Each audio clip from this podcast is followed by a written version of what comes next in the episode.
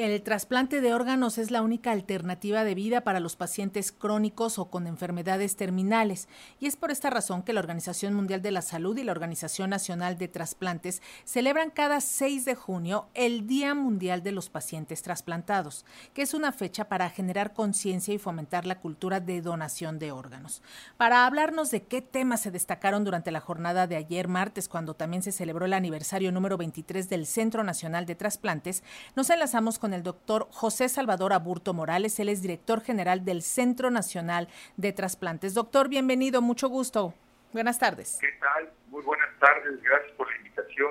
Doctor, pues es necesario poner la mirada sobre las y los pacientes trasplantados. Platícanos, platícanos cuál es la trascendencia cuando alguien recibe un órgano, cómo cambia la vida. Bueno, pues muchas gracias por la oportunidad. Eh, el día de ayer tuvimos un evento eh, en el cual pues hubo la oportunidad de, festejar o celebrar el, Día Mundial, eh, se hace en todo el mundo, en todos los países. En México se llevó a cabo en, todas las entidades federativas, instituciones, y la Secretaría de Salud Federal, a través del Centro Nacional de Trasplantes y la Codencia Instituto, llevamos a cabo un evento similar en donde pudimos hacer un reconocimiento a todos los pacientes que este, están en una situación crítica donde su vida, su salud, su entorno, su economía, todo se ve afectado con la enfermedad. Y, gracias a la donación de órganos, ya sea que reciban un órgano de un donante en vida o de un donante después del fallecido, les cambia total y absolutamente la vida. Por lo tanto, pues tuvimos el testimonio de varias personas que recibieron un trasplante de corazón, de hígado, de riñón, de pulmón, de córnea.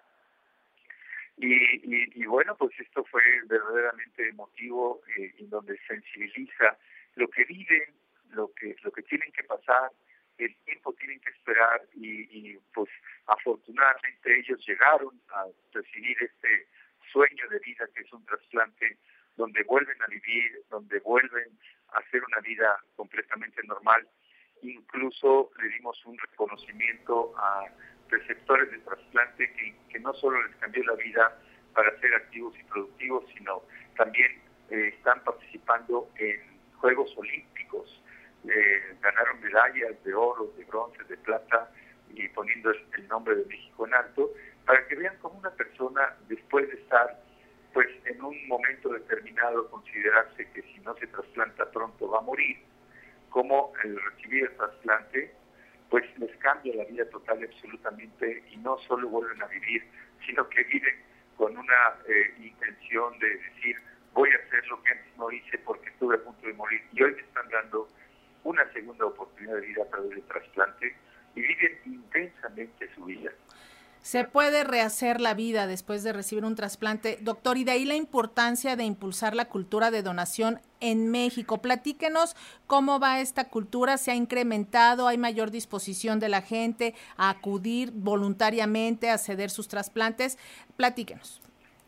Sí, sus afortunadamente, afortunadamente, pues ha habido la oportunidad de tener mayor difusión del tema y, y bueno, esto no solo las campañas permanentes que lleva a cabo el Centro Nacional de Trasplantes, las instituciones, las entidades federativas. Hoy día tenemos una herramienta muy valiosa que son redes sociales, en donde el Centro Nacional de Trasplantes está eh, dado de alta en Facebook. Tenemos más de 7 millones de seguidores que han consultado nuestra página y nuestra eh, nuestro sitio en Facebook, donde Ahí ponemos toda la información necesaria para quien necesita recibir un trasplante, quién puede donar, qué puede donar, dónde puedo donar, cómo me registro como donador. Y, pues ahí les damos una orientación a toda la, a toda la sociedad mexicana que, que lo requiera, también en Instagram. Y bueno, pues no se diga en nuestra página de www.senatra.gov.mx. Eh, incluso ahí hay un botón en esa página, en ese portal, donde pueden dar clic y registrarse eh, su voluntad de donar eh, en vida para después del fallecimiento, que lo pueden compartir con su familia, lo pueden imprimir en su casa, en su computadora, pueden hacer este registro desde su teléfono celular, desde su computadora, Entonces, hemos avanzado mucho porque hay más información, la, sociedad está más informada y, es muy importante esta oportunidad que nos dan ustedes porque pues año con año pues les damos información de cuántos mexicanos, niños, adolescentes, adultos y adultos mayores, su vida depende de un trasplante. En este momento tenemos 20.383 mexicanos registrados en este sistema informático, donde 16.041 su vida depende de un trasplante, eh, 4.027 no pueden ver y requieren de un trasplante de córnea, 241 su vida depende de un trasplante de hígado, 40 mexicanos están en situación crítica en espera de un trasplante de corazón, y así le puedo ir mencionando de, de otros trasplantes combinados, hígado, riñón, corazón, riñón, páncreas, pulmón, y, pues creo que es muy importante difundir que eh, nosotros en vida podemos donar parte de nosotros, ya sea un órgano par como el riñón o un segmento o un segmento de, de, hígado, eh, ahora con la crisis de la pandemia, que no había órganos con fin de trasplante, el papá o la mamá tuvieron que donar un segmento de su hígado para hacer un trasplante de hígado a algún paciente pediátrico que su vida dependía precisamente de un trasplante de hígado. Y, bueno, pues esto sí le hemos tenemos el registro, le hemos podido medir este indicador donde cada vez hay, eh, lamentablemente cada vez hay más fallecimientos por violencia, accidentes de tránsito, accidentes de motocicleta, caídas de altura, enfermedades del cerebro. Y, y bueno, esto creo que nos deja un mensaje a todos que no tenemos la vida comprada y no sabemos qué va a pasar mañana. Y tampoco hemos reflexionado en decir qué quiero hacer de mi cuerpo cuando yo fallezca. Y eso se lo tengo que comunicar a mi familia. Yo les puedo decir que me sepulten, que me cremen, o quiero donar mis órganos y tejidos antes de que me sepulten o me cremen. Pero si no compartimos esto con nuestra familia, cuando nos toma de sorpresa y alguien fallece, ya sea nosotros un ser querido cercano, no sabemos qué hacer porque nunca le preguntamos cuál era su voluntad.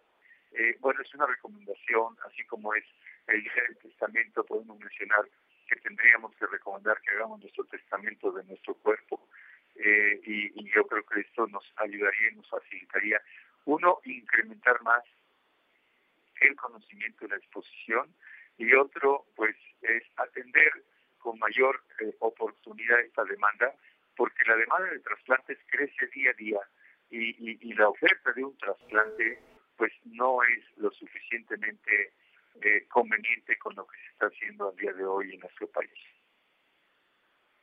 Doctor, doctor José Salvador Aburto Morales, director general del Centro Nacional de Trasplantes, le agradecemos muchísimo estos minutos con las audiencias de Radio Educación, este llamado importante a la sociedad para replantearse muchas cosas ahora que se está vivo y sano y para trascender y ayudar a personas que necesitan de los órganos.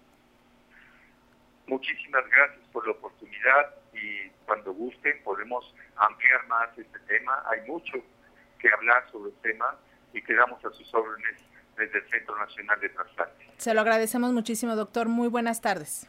Gracias por la oportunidad. Hasta luego.